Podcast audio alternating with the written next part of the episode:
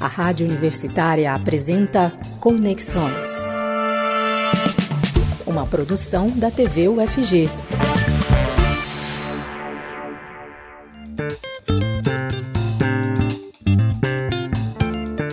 Boa tarde. Está começando Conexões dessa segunda-feira, dia 24 de maio de 2021. E no programa deste feriado, nós vamos discutir a violência no trânsito.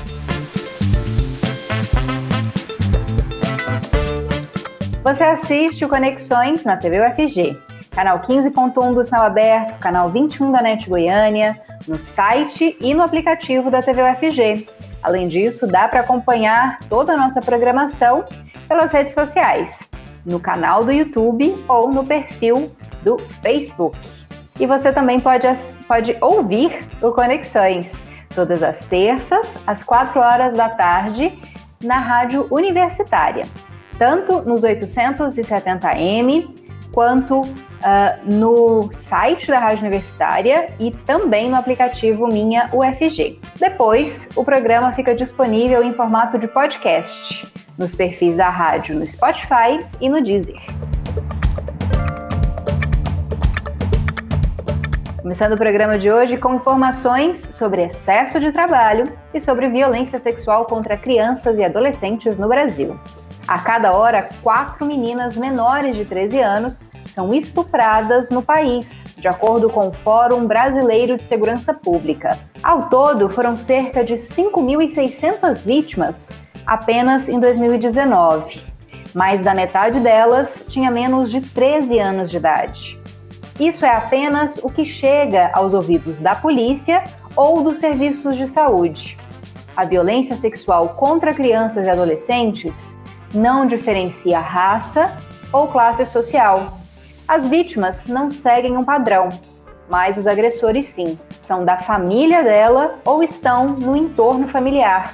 E não é rara a cumplicidade de outros parentes. As agressões podem conversar muito cedo e durar anos. O Código Penal brasileiro considera estupro de pessoa vulnerável manter relações carnais, ou praticar qualquer ato libidinoso com pessoas menores de 14 anos. A Unicef estima que 120 milhões de mulheres tiveram um contato sexual indesejado antes dos 20 anos.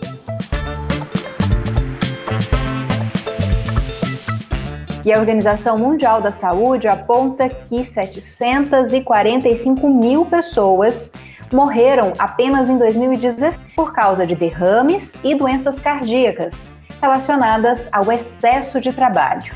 O primeiro estudo global do tipo descobriu que trabalhar 55 horas ou mais por semana está associado a um risco 35% maior de acidente vascular cerebral e 17% maior de morrer de uma doença cardíaca, em comparação com uma semana de 35 a 40 horas de trabalho.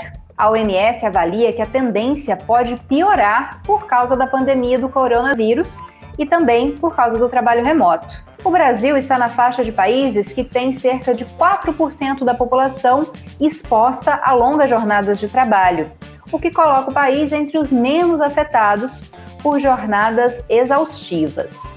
Nos países onde o problema é mais grave, o percentual chega a atingir mais de 33% da população, como por exemplo em países asiáticos. Tem mais informações sobre a última semana agora no nosso quadro informativo acessível à comunidade surda, produzido pelos alunos da Faculdade de Informação e Comunicação e da Faculdade de Letras da Universidade Federal de Goiás. Conectados. Boa tarde, estamos começando mais um Conectados. Aqui você fica por dentro do que foi notícia na última semana. A Prefeitura de Goiânia divulgou o novo cronograma do programa Goiânia Coleta Seletiva, que recolhe materiais sólidos recicláveis nos bairros da capital. O morador interessado deve acessar o site da prefeitura para saber dia e horário da coleta no bairro onde mora. Além disso, é necessário separar os materiais sólidos e recicláveis, tais como plástico, vidro, papel e metal, depositando esses resíduos em um único saco. Nos dias e horários indicados pela Prefeitura, os caminhões da coleta terão um aviso sonoro que lembra os moradores de colocar o lixo separado para fora. E agora vamos falar sobre os números da pandemia no estado. Algumas regiões demonstram queda nos números de casos e mortes em relação à semana anterior. É o caso da região do Lago Serra da Mesa, que saiu do nível laranja, que indica situação crítica, e agora se encontra no nível amarelo, que indica situação de alerta. Outras regiões saíram do nível vermelho, que é o de situação de calamidade, e foram para o nível laranja, como é o caso da região sul do estado. Sete regiões do estado ainda apresentam situação de calamidade. Por isso, é importante manter as medidas sanitárias a fim de evitar o avanço da Covid-19. E sobre a vacinação, o estado chegou ao número de meio milhão de imunizados com a segunda dose da vacina.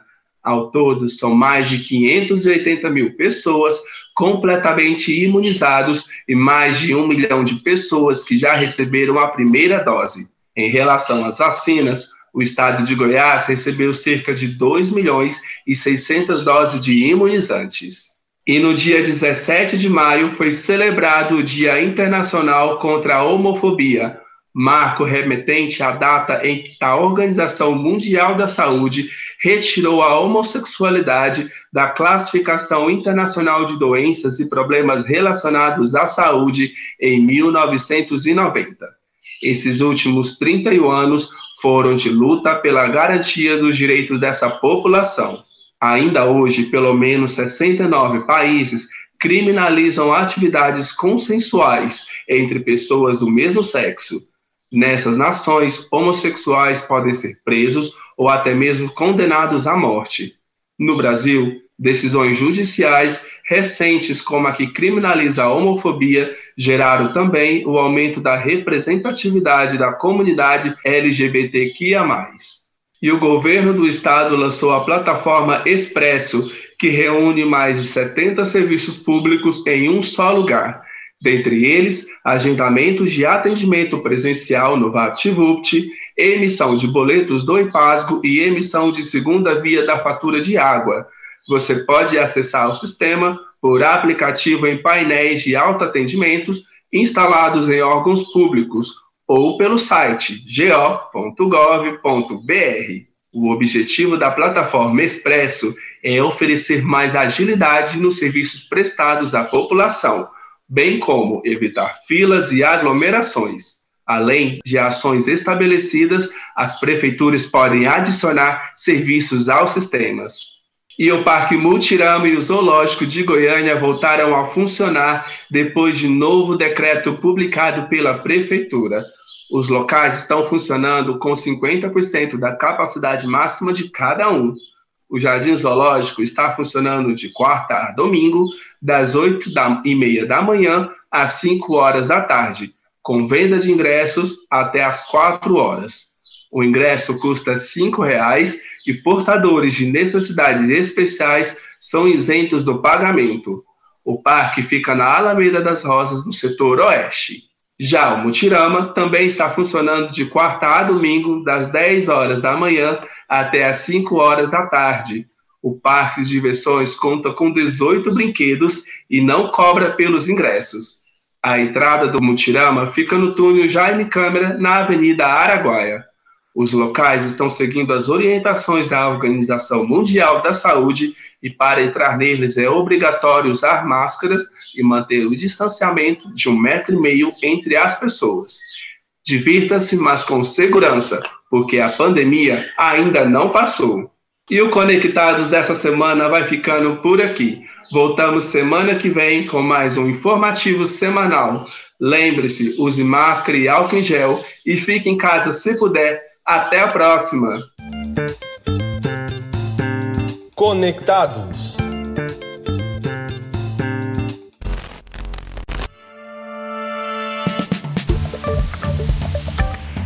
As doenças inflamatórias intestinais atingem mais de 5 milhões de pessoas em todo o mundo. No Brasil, o número de casos tem aumentado a cada dia nos últimos anos, segundo a Sociedade Brasileira de Coloproctologia. Por isso, o Maio Roxo dá visibilidade a esses problemas, já que o diagnóstico tardio pode ocasionar alto nível de progressão das doenças. Elas causam diversos sintomas que interferem na qualidade de vida do paciente e podem levar à perda de mobilidade e ao desenvolvimento de deficiências. As doenças inflamatórias do intestino podem se manifestar até mesmo em outros órgãos e partes do corpo. Alguns desses indicativos são olhos vermelhos, alteração de visão e inflamações ou dores nas juntas. Confira mais informações sobre esse assunto com o médico cirurgião do aparelho digestivo Antenor Coelho Neto. É um conjunto de doenças que acomete cerca de 5 milhões de pessoas no mundo todo. E no Brasil, elas acontecem numa taxa de 13 pessoas para cada 100 mil brasileiros. E isso segundo dados da Sociedade Brasileira de Coloproctologia.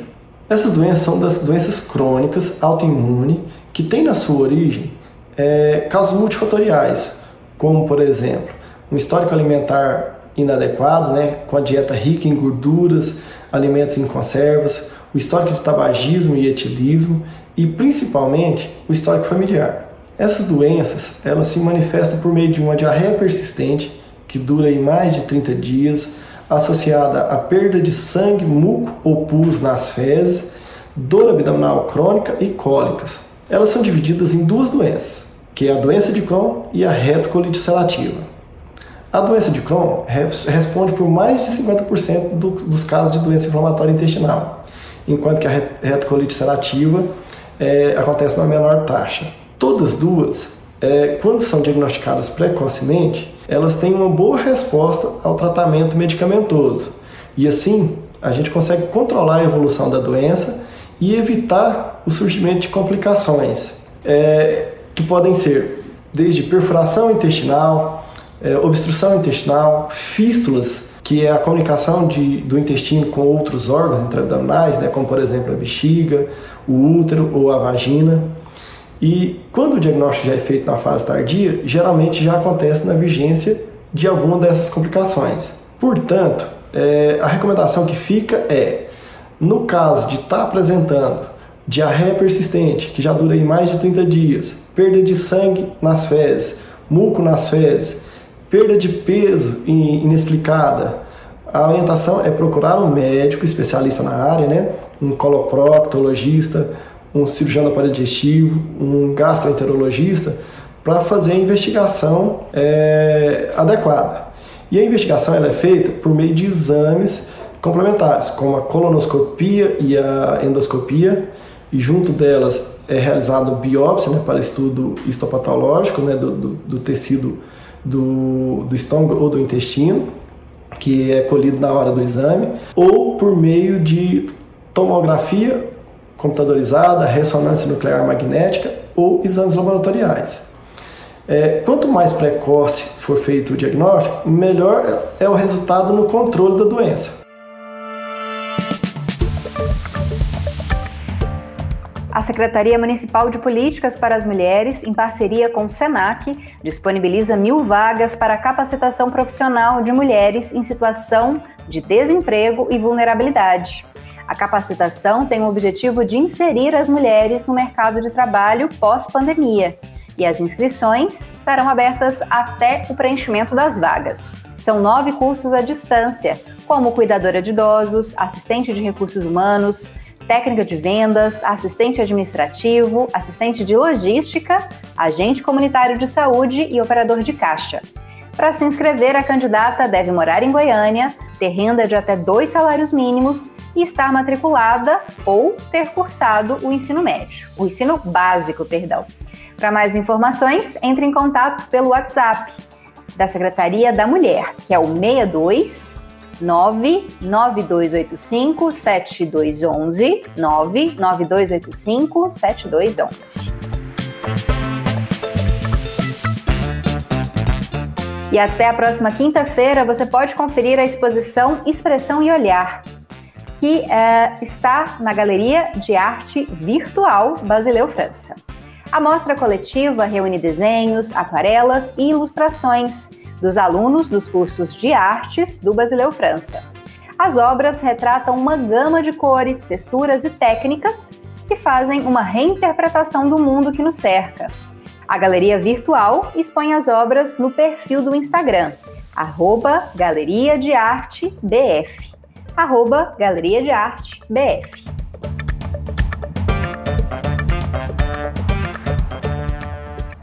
E para quem está sentindo falta de visitar museus, mas ainda não quer sair de casa, aí vão duas dicas.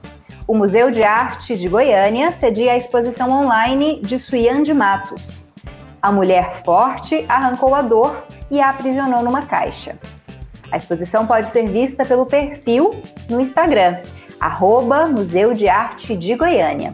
Já o Museu Municipal Frei Confalone, que é o mais jovem da capital, retrata a trajetória do artista pelo modernismo e como esse movimento foi inserido nas artes visuais de Goiás.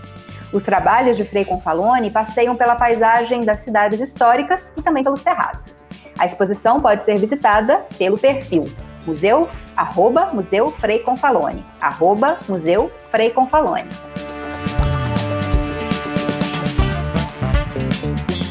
A violência no trânsito mata tanto quanto a violência pública. A cada hora morrem pelo menos cinco pessoas por causa de acidentes de trânsito no Brasil. No mesmo período, morrem cerca de seis pessoas em decorrência da violência pública. Esses dados são do levantamento feito pelo Observatório Nacional de Segurança Viária. 15 estados brasileiros registram números acima da média nacional e matam ainda mais no trânsito. Goiás, infelizmente, está entre eles. E a violência no trânsito é o tema do programa deste feriado, dia 24 de maio de 2021. Você assiste ao Conexões na TV UFG, canal 15.1 do Sinal Aberto, 21 da NET, no site, no aplicativo, no Facebook ou no YouTube. E agora você também pode ouvir a nossa conversa na Rádio Universitária, às terças-feiras e também a qualquer momento do dia, como um podcast nos perfis da Rádio Universitária no Spotify e no Deezer.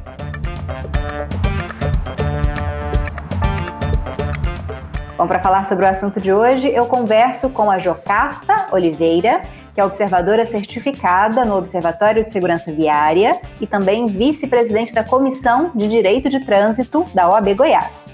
Olá, Jocasta, muito obrigada pela sua presença. Olá, bo boa tarde, tudo bem com vocês? Tudo bem. E converso também com a Pabline Melo, que é gerente de educação no trânsito do Detran Goiás. Muito obrigada pela sua presença, Pabline. Boa tarde, eu que agradeço o convite. Bom, para começar, vou começar com você, Pabline. Uh, a gente pode apontar causas para essa violência tão grande de trânsito no Brasil? É uma questão cultural, educacional? Por que, que a gente tem tantos mortos, feridos, né, pessoas que se tornam incapacitadas por causa de acidentes no trânsito ainda? Assim, entendo que a imprudência no trânsito é um dos maiores causadores de morte no Brasil atualmente. A imprudência, a falta de conscientização das pessoas é o que acabam prejudicando essa violência no trânsito. Então, você acredita que a maior parte desses acidentes seja ocasionado mesmo porque as pessoas muitas vezes são imprudentes, não respeitam as leis, uh, preferem se arriscar a estar tá dentro do que é exigido pelo nosso código. Exatamente. E acham que acontece, ah, vou desrespeitar a lei, por um segundo não vai acontecer nada, então por essa eventualidade acaba provocando um acidente. Jocasta, e a sua avaliação sobre isso, né? A gente pode apontar essas causas da violência no trânsito? Será que também pode ser um reflexo até da nossa sociedade mesmo, né? Que já é, infelizmente, uma sociedade violenta? Olha, eu acredito que a prática da cultura ela influencia demais. Hoje em dia a gente não tem critérios de aplicação de educação no trânsito em nenhum lugar, né? Nem na faculdade de direito hoje estuda-se legislação de trânsito, não é uma matéria cobrada no exame de ordem. Então, assim, ela é uma aplicação pelo direito administrativo de forma indireta, né? Então, quando a gente fala de cultura, a cultura ela vem enraizada ali dentro da formação de cada família. E, no geral, se a gente levar em consideração como era há 15 anos atrás, 20 anos atrás, não muito longe, É, o uso do cinto de segurança, por um tempo, nem era obrigatório, né? Então, assim, a tolerância zero, ela veio bem depois da questão do uso de bebidas alcoólicas. Então, assim, a, a prática da cultura, ela é um fator que mais contribui, que mais traz a mortalidade no trânsito hoje. E isso, Jocasta, está é, tá reservado só a uma população mais jovem? É o jovem que se arrisca mais ou não? As pessoas, é, de forma geral, elas acabam tendo esse pensamento que a Pablina indicou de comigo não vai acontecer? Olha, é, eu posso eu posso quase que te garantir que num dos últimos estudos que eu fiz, a parte que a, uma, uma parte que mais é afetada são as crianças. Hoje o índice de mortalidade infantil ele é o maior que existe no trânsito. Ele é maior até que acidente doméstico, afogamento, que são causas mais comuns para mortalidade infantil, né? Então o que que acontece? É, pelo fato de da, da questão da cultura, como a gente veio falando, né? E, e, questão da faixa etária de idade, ela entra aí dentro desse padrão também ali entre 18 e 45 anos, né? É, é, realmente aquela, aquela fase onde a pessoa não tem aquela conscientização. Então ela vai desde a questão da alcoolemia, né, até assim um dos, dos outros maiores fatores causadores de acidente, que é o excesso de velocidade. Bom, Pablini, é, queria que você falasse um pouquinho da situação do estado de Goiás, né? Goiás é um dos estados que tem um número alto né, de acidentes, segundo esse levantamento que eu havia falado no início. Como é que o Detran uh, ele, ele avalia né, essa situação da violência? O que, a gente pode dizer sobre a situação aqui em Goiás, dos números né, de acidentes, atropelamentos, mortes e outras questões envolvidas no trânsito? Então, sobre essa questão da violência no trânsito, que é o tema que a gente está tratando hoje, o Detran sempre teve a preocupação de realizar é, campanhas educativas. Através dessas campanhas educativas, é a nossa maior aposta, né, no combate tanto à negligência do trânsito e as consequentes mortes. Então, isso realizamos durante todo o ano. Todo mês temos um cronograma né, estipulamos o que vai ser tratado naquele mês. Por exemplo, ah, vamos realizar uma blitz educativa de faixa de pedestre, de não utilização de uso de celular, da embriaguez. E com isso a gente tenta sempre levar essa conscientização para a população.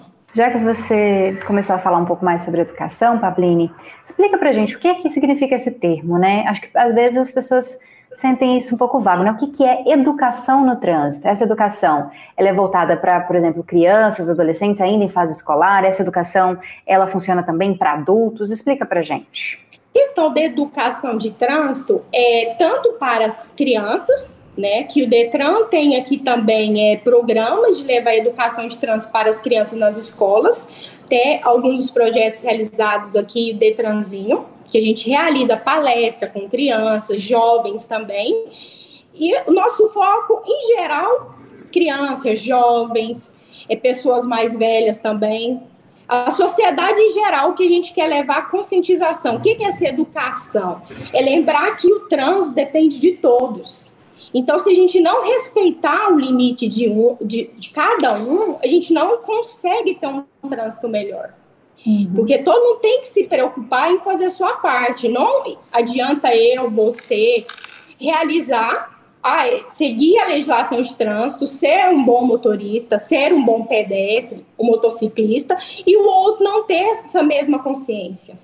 Licença, só Pode falar, claro, que a, que a Fabrini falou, a gente precisa também, é assim, precisa no sentido de quando a gente promulga sobre a questão da educação no trânsito, entender que quando a gente fala de trânsito, a gente não está falando só de quem pilota ou de quem dirige. O pedestre é o trânsito, o ciclista é o trânsito, a criança é o trânsito. Então, no geral, todos nós somos o trânsito e todos nós temos direitos e obrigações a serem cumpridas.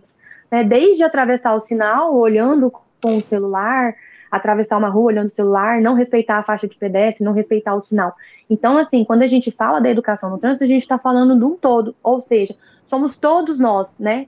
Dentro de um núcleo, fa núcleo familiar, desde o nosso pet, que precisa ser transportado da forma adequada, até o idoso, que ele precisa respeitar os limites da idade e, e, e, a, e a, condição dele de, de, de segurança ali dentro do trânsito mesmo. Uhum. Bom, Jacasta, queria que você falasse um pouquinho também sobre a situação de Goiás, né? Fazendo parte do observatório, como que Goiás é visto dentro do cenário nacional, né? Nós somos um, um estado que está entre os mais violentos no trânsito. Como é que você pode apontar isso em relação aos levantamentos, aos estudos que vocês fazem? Olha, apesar da gente estar dentro do ranking, nós também, nós também temos informações de que o estado de Goiás é um dos estados que mais pratica educação no trânsito hoje entre todos os estados. É o que mais tem políticas administrativas voltadas para a educação no trânsito, incluindo a questão da participação do DETRAN. O DETRAN é um, o Departamento de Trânsito do Estado de Goiás, ele é o que mais é, utiliza verbas para publicação e conscientização no trânsito mesmo.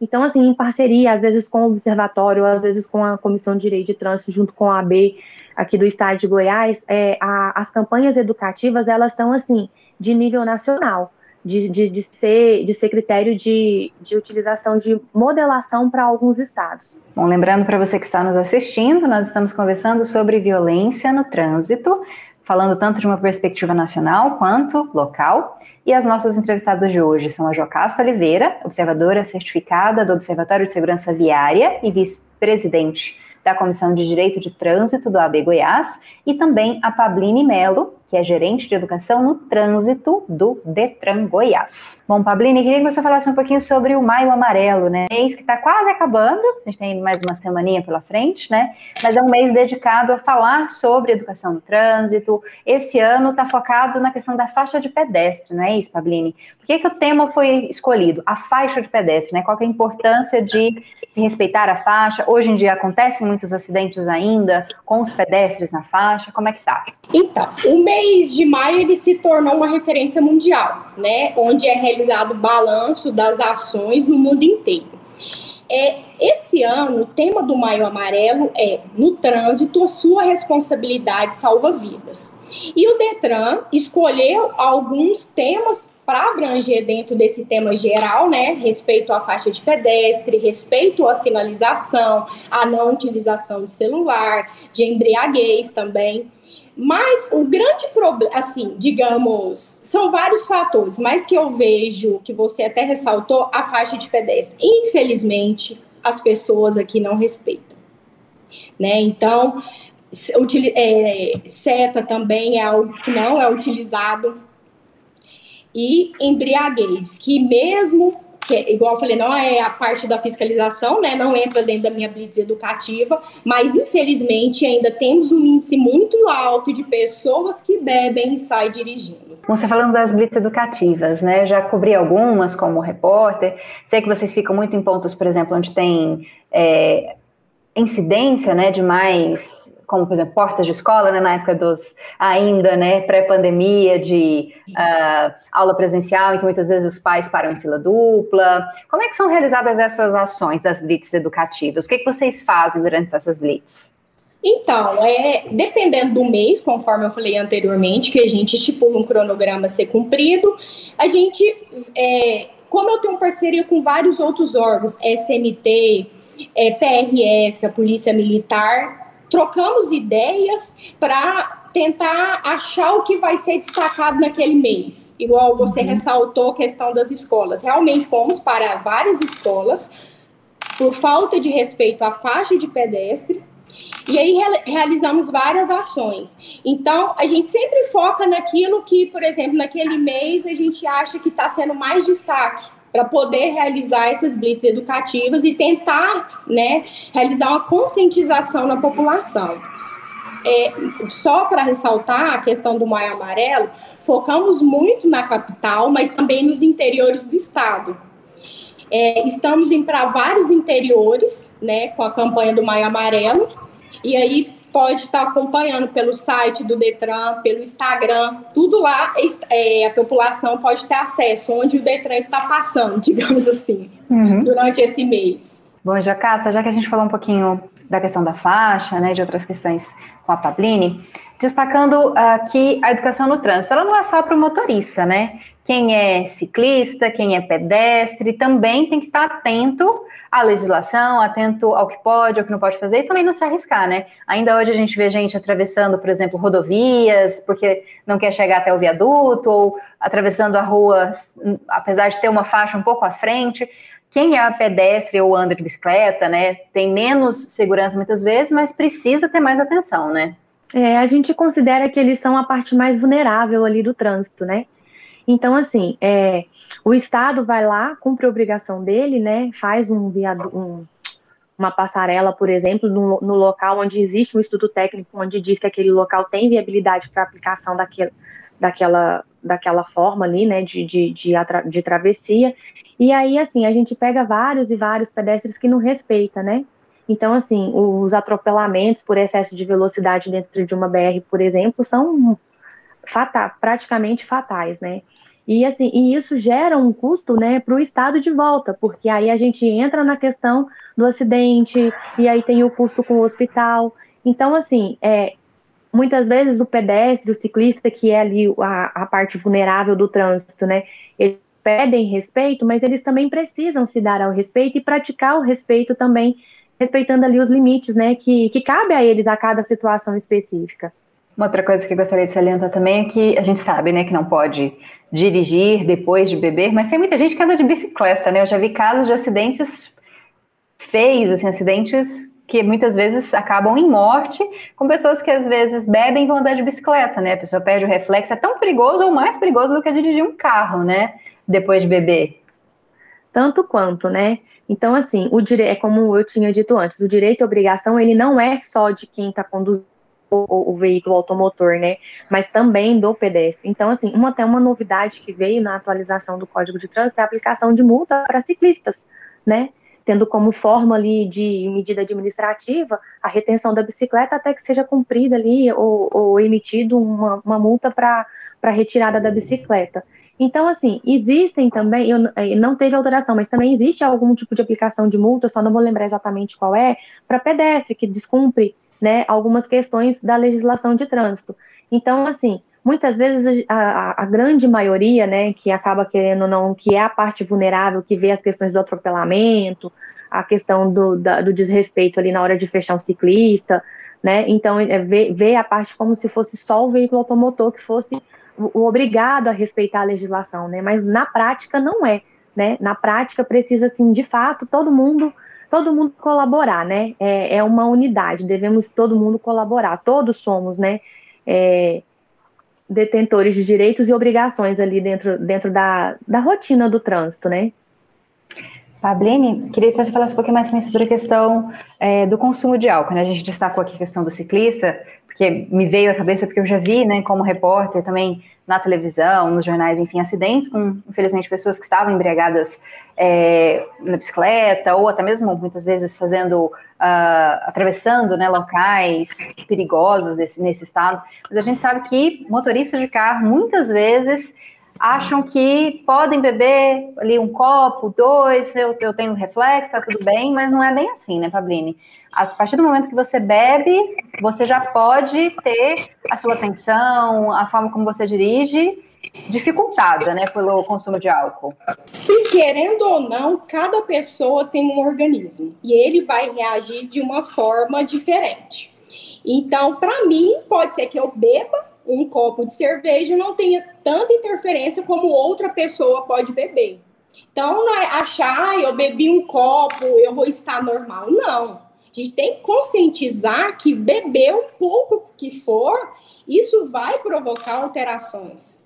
Uhum. Querendo ou não, o reflexo já muda. O, que, o grande exemplo que a gente é, tem dirigir à noite, ou dirigir de dia e dirigir à noite. Não é a mesma uhum. coisa, gente. Questão de visibilidade é totalmente diferente.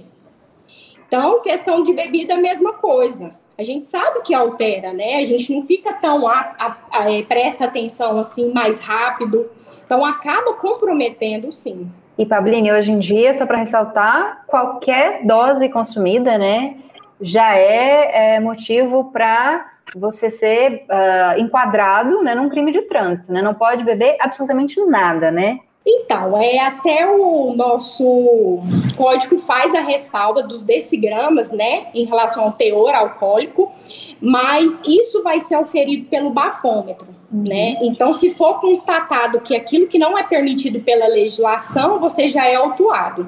Bom, uh, Jocasta, explica um pouquinho mais para a gente sobre direito de trânsito. O que, que o que, que é esse, essa modalidade do direito, né? E como que ela atua, por exemplo, a comissão da OAB, né? Como vocês atuam em relação ao direito de trânsito? Bom, com relação à comissão da OAB, a gente tem uma prática de levar informação, principalmente à classe de advogados.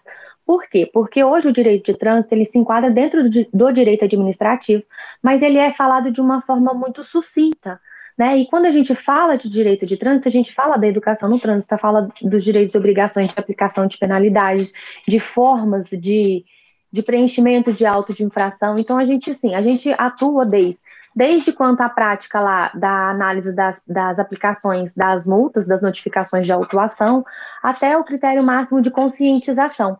Então, assim, boa parte da, da, da, da, nossa promulgação de informações dentro, dentro da prática da OAB é a gente levar informação. Então, a gente leva informação em todos os sentidos, né? Então, se a gente tem colegas que precisam de atuar dentro da área, entender como funciona a aplicação do direito, as normas legislativas, as portarias, as resoluções que precisam ser cumpridas na hora de aplicação de uma penalidade, se o auto de infração foi devidamente preenchido ou não, a gente atua com esse tipo de informação, orientação e às vezes algumas palestras, webinar e cursos, né, em parceria com a instituição, até quanto a gente faz as campanhas educativas, né, de promulgação de conscientização. Então, assim, a gente tem eventos como, por exemplo, passeio ciclístico com encerramento lá no céu do OAB, aí você aí chega lá, a gente tem, por exemplo, uma parceria com o Detran, que leva aquele carrinho lá de condução de, de, de embriaguez, do óculos de. Eu esqueci o nome que ele fala, aquele óculos de. Simulador de simulador, tem o simulador de direção com impacto, tem ah, o simulador de impacto de acidente que você pode usar desde a criança até o adulto, né? Então, assim, são, é, tem o Detranzinho que já fez parceria com a gente, que, que faz ali a prática de jogos educativos, e, e sempre trazendo o que? A conscientização. Olha, não vale a pena dirigir, vale a pena usar um Uber, sabe? Então, assim, muitas vezes a gente faz dentro desses eventos alguma parceria com o pessoal de motorista de aplicativo, que a pessoa fica à vontade, tanto que é mais saudável, né? E a gente faz também a, a disseminação na, na, forma de mostrar o que que isso causa, né, de dor nas pessoas, né? Então, assim, a, a, as lesões que são permanentes e as perdas das vidas, né? Bom, Jacassi, hoje em dia a legislação de trânsito, ela se resume ao Código de Trânsito ou outras legislações também vão incidir sobre é, essas questões? Olha, a legislação de trânsito ela pontua para a gente práticas administrativas que deve ser adotada, né? Tanto na fiscalização quanto a, a, educação de trânsito, que ela é pautada dentro do Código de Trânsito também. Porém, a gente tem algumas normativas, né? E aí ela varia de estados. Então, assim, são resoluções e portarias que vêm norma, trazer uma normativa, uma interpretação legislativa para a aplicação daquela penalidade. Então, hoje a gente tem, por exemplo, um Manual de Fiscalização de Direito de Trânsito, que ele traz uma norma interpretativa de como que ele funciona. Houve aplicação da, da, de uma multa ali, vamos supor, por exemplo, igual do bafômetro, igual a gente está falando, e ele vem umas normas indicando quais são as, a, as devidas orientações na hora do agente autuar, né? Então, assim, em regra, esses agentes sempre passam por atualização, eles têm cursos específicos dos, dos quais eles eles se atentam a essas questões, né? E tem o, Contran, o CONTRAN que traz essas resoluções para a gente, trazendo essa, essa uniformização, né? Em regra, a gente usa a uniformização, mas a interpretação normativa às vezes vem de estado para estado, porque depende da necessidade de cada estado, né? Então, aí o Detran atua ali através de portarias, determinando alguns procedimentos específicos, mas sempre pautado dentro da lei, né? dentro do que o código traz, dentro do que o direito administrativo traz, e, e formulando que, que isso se proceda da melhor forma possível, né? Bom, falando um pouco mais do código, Pablini, em relação às alterações, a gente recentemente né, teve alterações no código de trânsito em relação à renovação da carteira, agora as diferenciações em relação aos pontos né, que podem gerar a perda da habilitação pelo período de um ano. Você acha que essas alterações elas podem refletir de alguma forma no aumento ou na diminuição da violência no trânsito? Acho que qualquer modificação sempre vai ter o ponto positivo e o ponto negativo. Né? Eu acho que algumas alterações foram relevantes, outras nem tanto. Acho que até a Jocastra vai acabar concordando comigo. É, não sei se até conhecimento da Jocastra, fizemos uma cartilha de atualização do CTB, Jocastra, em parceria uhum. com a AB. E aí colocamos Participei, os pontos mais importantes. É, uhum. Colocamos os pontos mais importantes que tiveram. Uhum. É, eu acho que dos pontos mais relevantes seria da embriaguez, né, Jocássia, que mudou agora, né? Não tem mais a questão da cesta básica, né? Como que era o regime agora está mais o a forma de punição está mais branda, digamos assim. Eu achei isso bem relevante, né? Uhum. Em relação à questão da pontuação, o que, que você acha? Agora as pessoas podem ter um pouco mais né, de pontos para que o, a, a, a, habilitação seja né, retirada, né? E a pessoa seja proibida de dirigir pelo menos pelo período de um ano, né? Até passar pela reciclagem para buscar uma nova habilitação. Como é que você vê isso? Pode facilitar para quem já gosta de cometer algum tipo de infração? Então, por um ponto, sim, pode acabar facilitando porque aumenta né, a pontuação. O que eu vi o diferencial seria da questão das idades. A validade ficou condicionada à, à, à idade das pessoas. Eu achei isso interessante porque, infelizmente, tem pessoas que, por aquela idade, já não conseguem mais dirigir. E aí continuavam dirigindo né? Porque a ah, minha carteira ainda vale, eu vou continuar dirigindo. Então, uhum. achei por esse ponto bem relevante, sim. Mas acaba que a pessoa ainda fala: nossa, agora aumentou, posso praticar mais infrações. Porque, querendo ou não, brasileiro sempre é assim, né? Pega um jeitinho, nossa, agora melhorou. Então, acho que por esse ponto foi um ponto não tão positivo, em relação uhum. a aumentar a inflação, mas da idade eu acho que foi bem relevante. Jacasta, qual que é a sua opinião, principalmente em relação a essa questão né, da, uh, da possibilidade de ter mais pontuação na carteira, né? Você acha que isso pode interferir para o bem ou para o mal uh, em relação à violência de trânsito no Brasil? Olha, em alguns pontos eu acredito que possa interferir, por quê? Porque a gente trabalha muita conscientização. Hoje em dia, para você ter ideia, as pessoas elas não se preocupam com a pontuação, elas se preocupam com o valor da multa. Por exemplo, hoje a multa de bafômetro ela já é autossuspensiva, né? E antes da atualização do código ela não era.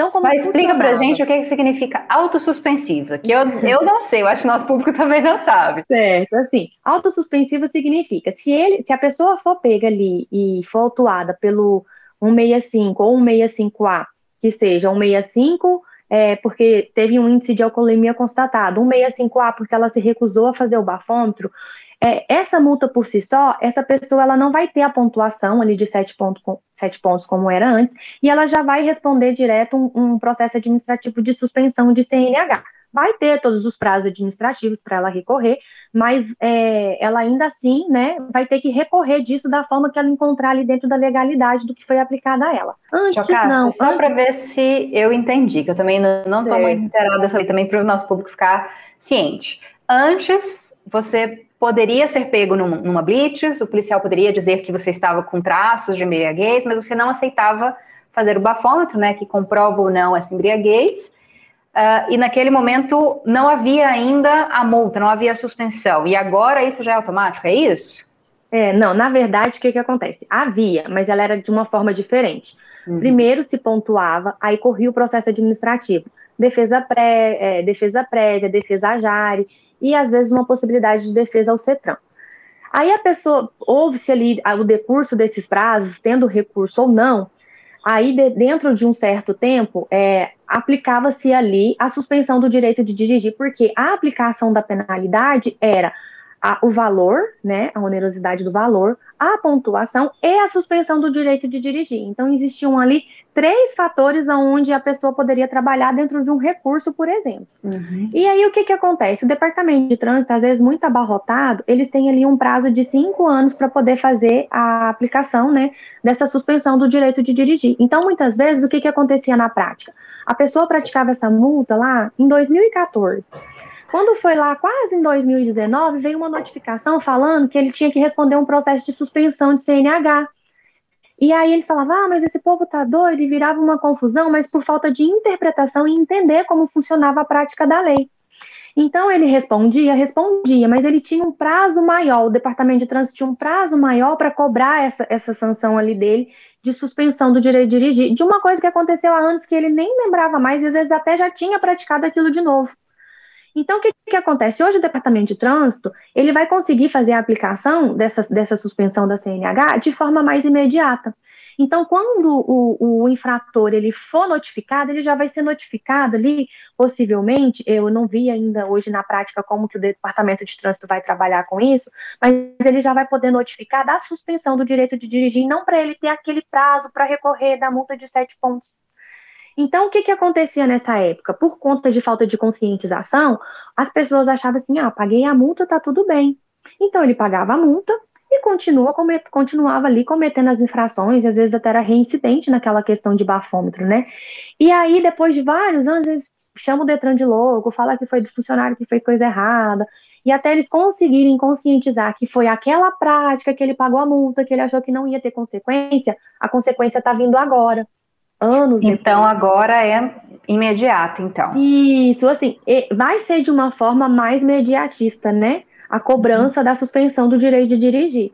Então, assim, a, a questão da conscientização, a gente vai ver como vai funcionar na prática agora. Por quê? Porque a grande maioria das vezes as pessoas não se conscientizam de forma a não praticar aquilo novamente, né?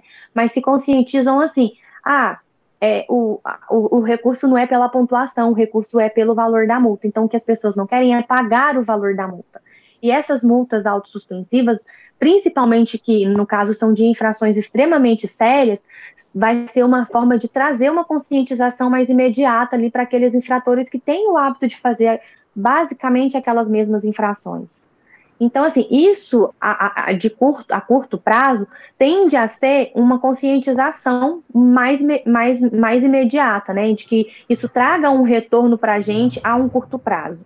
Nós estamos conversando com a Pabline Melo, gerente de educação no trânsito do Detran Goiás, e também com a Jocasta Oliveira, que é observador, observadora certificada no Observatório de Segurança Viária e vice-presidente da Comissão de Direito de Trânsito do AB Goiás. E estamos falando sobre violência no trânsito. Pabline, quais são as consequências desses altos índices né, de violência no trânsito, de acidentes, atropelamentos?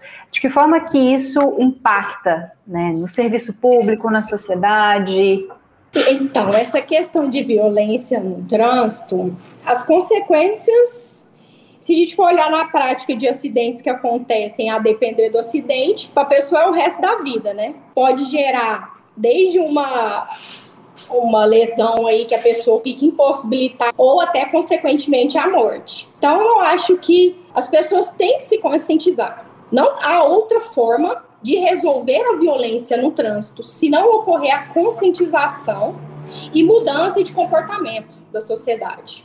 Como que a gente faz isso, Pablina? É tão difícil, né, a gente pensar que pessoas que já dirigem há muitos anos, né, como que agora elas vão mudar essas práticas, mudar esse comportamento, se conscientizar? Você que trabalha diretamente com educação no trânsito, né, como a gente tentar implementar um caminho diferente? A implementação que o Detran tenta é das campanhas educativas. Eu não tenho outra forma que é levar a uhum. conscientização, mas isso vai ter que partir de cada pessoa.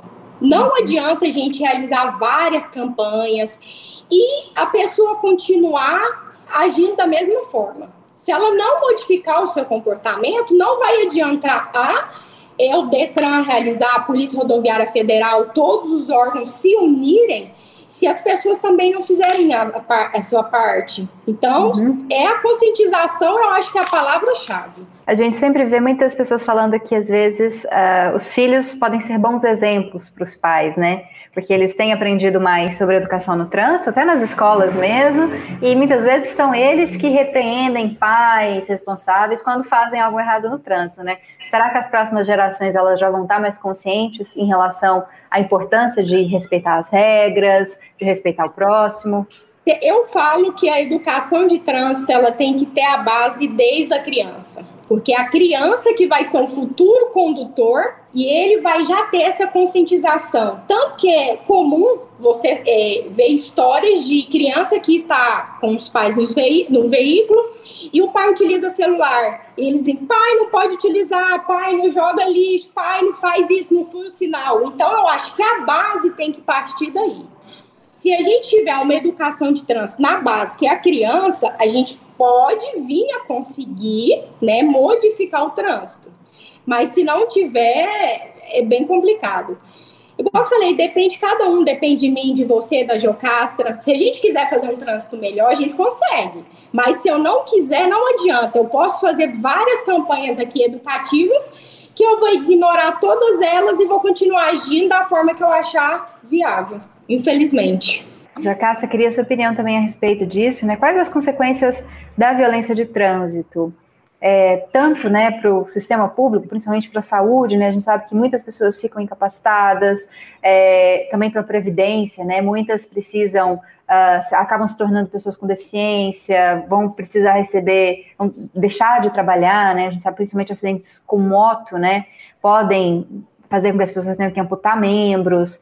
Como é que isso tudo reflete na nossa sociedade? A gente tem perdido muita força de, de trabalho, né, de desenvolvimento, já que são muitos jovens aí que acabam mortos ou é, acabam ficando incapacitados permanentemente por causa da violência no trânsito? Olha, eu tenho uma prática que eu digo muito, que é, é a partir do momento que as pessoas se conscientizarem que todos nós pagamos a conta, porque todos nós pagamos a conta, de fato, né?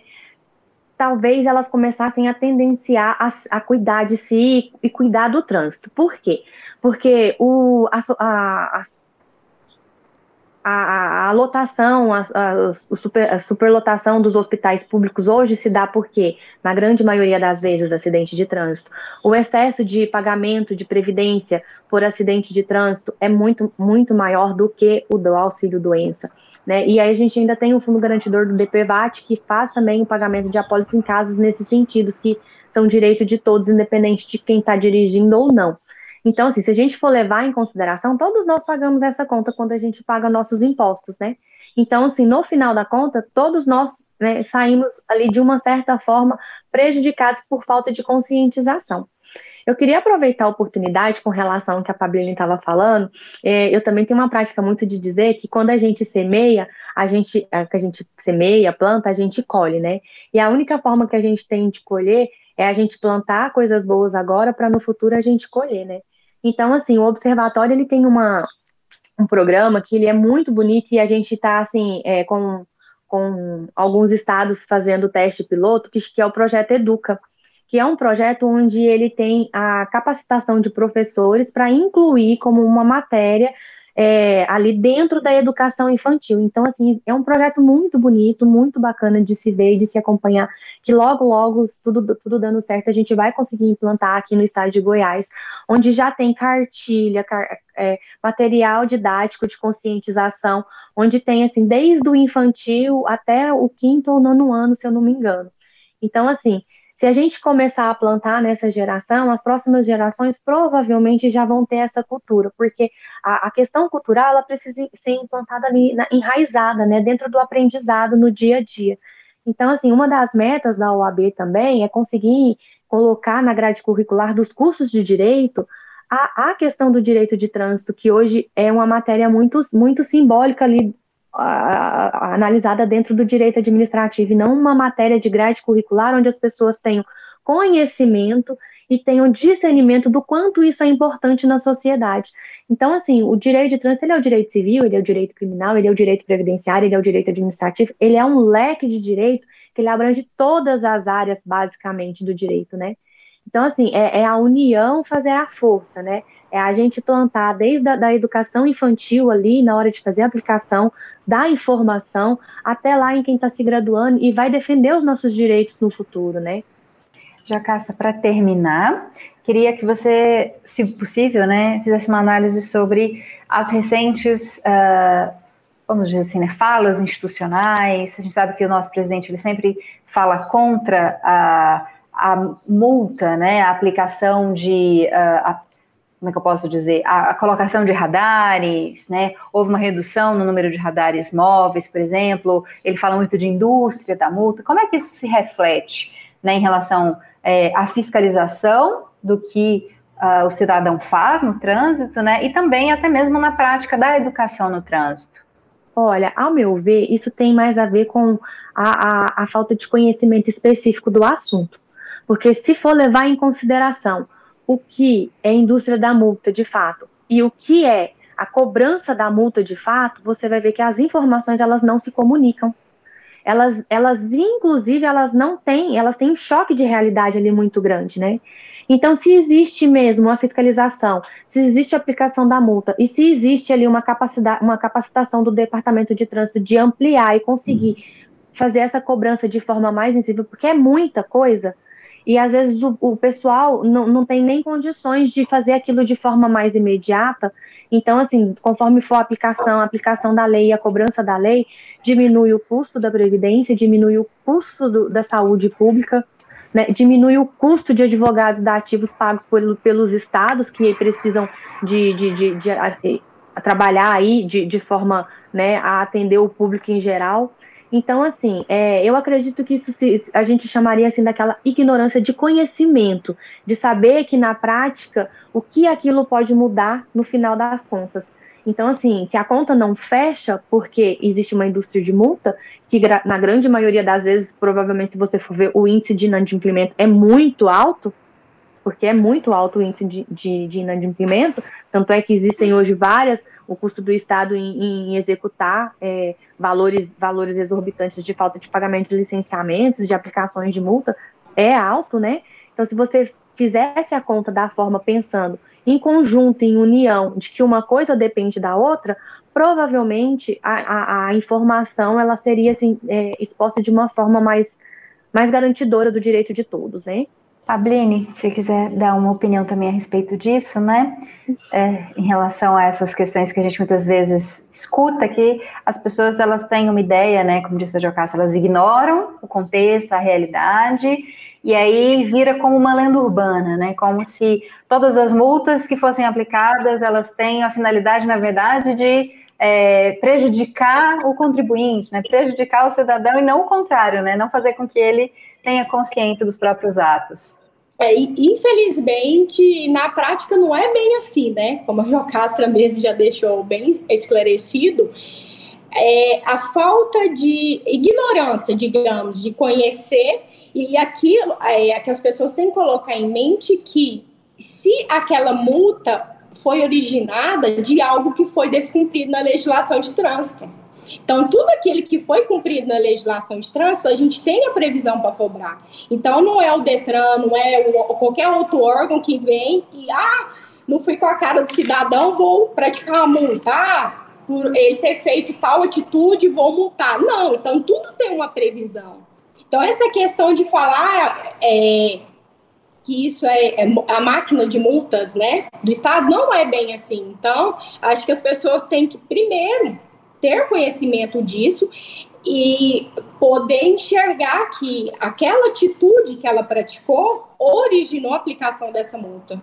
Então, não foi o Estado de forma arbitrária que quis multar. Então, a pessoa tem que. Primeiro, ela tem que conhecer as leis, né? Cumprir as leis e, se ela for multada, ela que cometeu o erro, né? Não o Estado. Se ela for multada, é claro, justamente, né? Se não houver, Sim, que a gente óbvio. sabe que pode ocorrer um erro, mas Sim.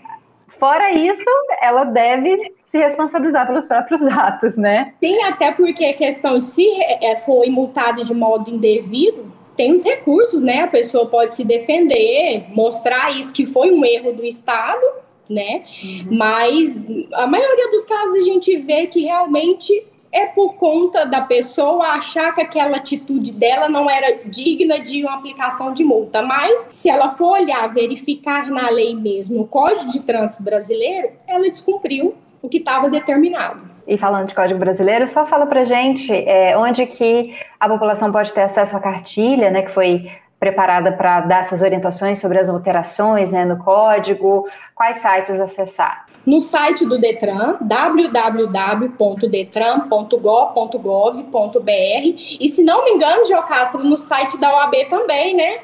Está sim, disponível, sim, está disponível tá? também.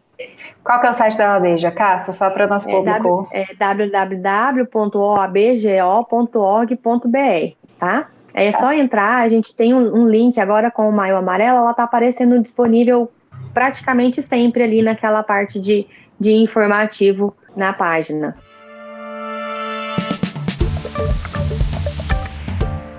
Bom, obrigada, Jocasta, pela sua presença. Imagina, eu que agradeço o convite, me coloco à disposição. Sempre que precisar, pode contar com a gente. A parceria aí, tanto com a AB quanto com o Observatório. E obrigada também, Pabline, pelas suas considerações. Eu que agradeço e o Detran está à disposição.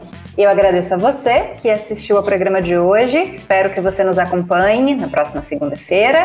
Ótima semana para você e até mais.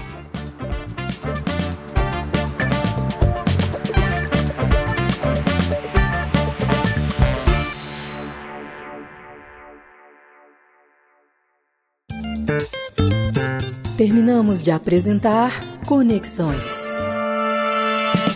Uma produção da TV UFG.